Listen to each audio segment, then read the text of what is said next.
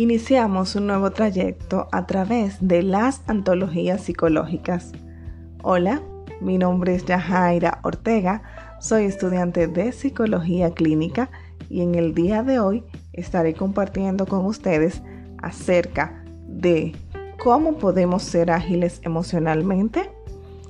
El origen del concepto agilidad emocional surge a raíz de las investigaciones realizadas por Susan David, doctora en psicología y profesora de la Escuela de Medicina de la Universidad de Harvard, la cual define ser emocionalmente ágiles significa aprender a convivir con nuestras emociones, pensamientos y recuerdos de forma saludable, siendo además coherentes con nuestros valores, explica.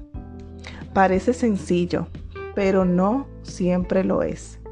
Existen diferencias entre el concepto inteligencia emocional propuesto por Jack Major y Peter Salloway y la agilidad emocional propuesta por la doctora Davis. La inteligencia emocional, por definición, no trata de valores, mientras la agilidad emocional dice, por definición, si pensamos qué queremos ser en el mundo, cuál es nuestro nivel de intención, cómo podemos acercarnos a esos valores, así que los valores están completamente integrados en el concepto de agilidad emocional.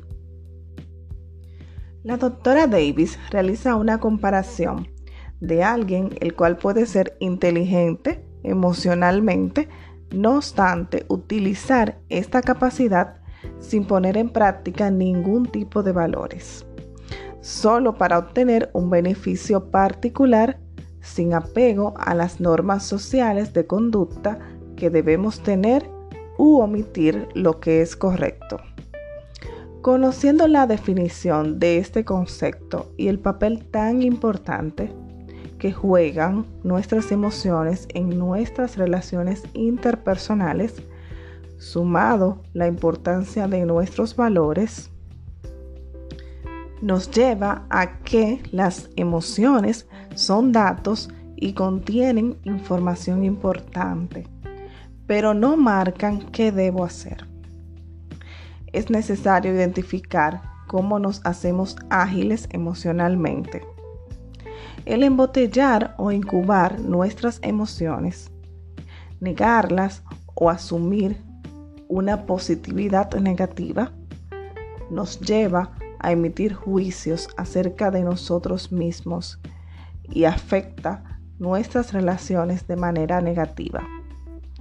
La gente que incuba sus emociones tiene una mayor tendencia a la ansiedad y a la depresión según algunos estudios, pueden aumentar incluso la duración de una depresión.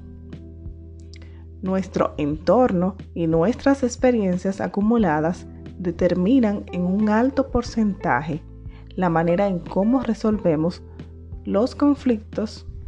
No obstante, nos construimos día a día.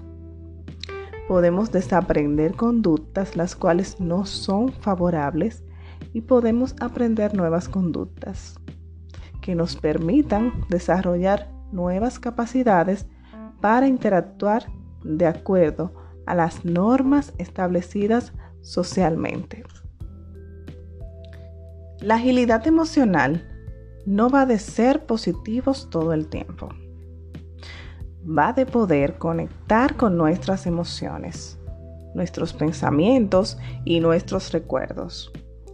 La doctora Davis realiza cuatro recomendaciones que nos acercan hacia la agilidad emocional, las cuales son, exterioriza y acepta tus emociones.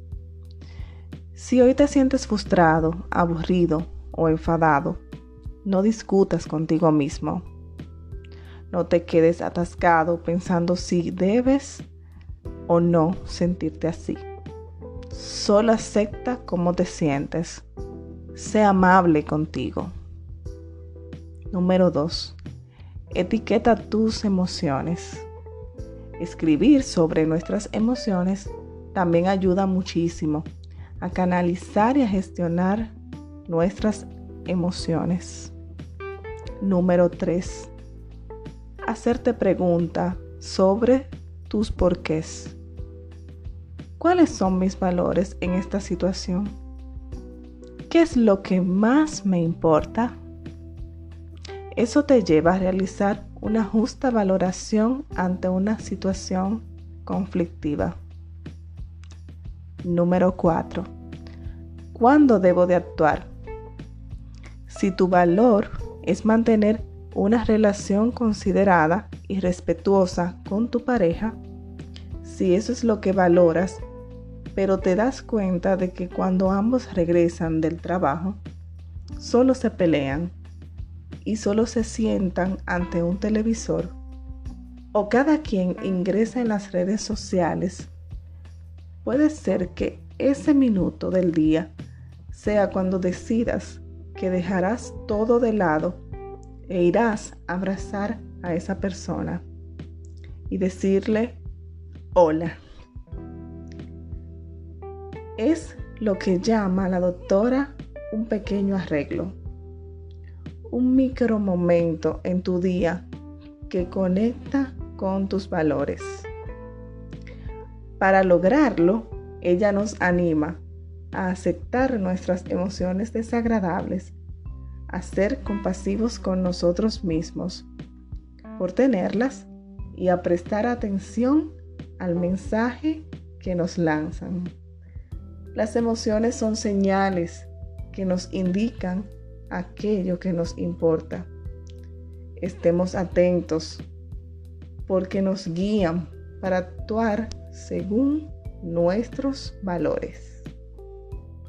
Si disfrutas de este contenido, puedes compartirlo y seguirme en mis redes sociales como Antologías Psicológicas a través de Instagram y Spotify. Muchas gracias por escucharme.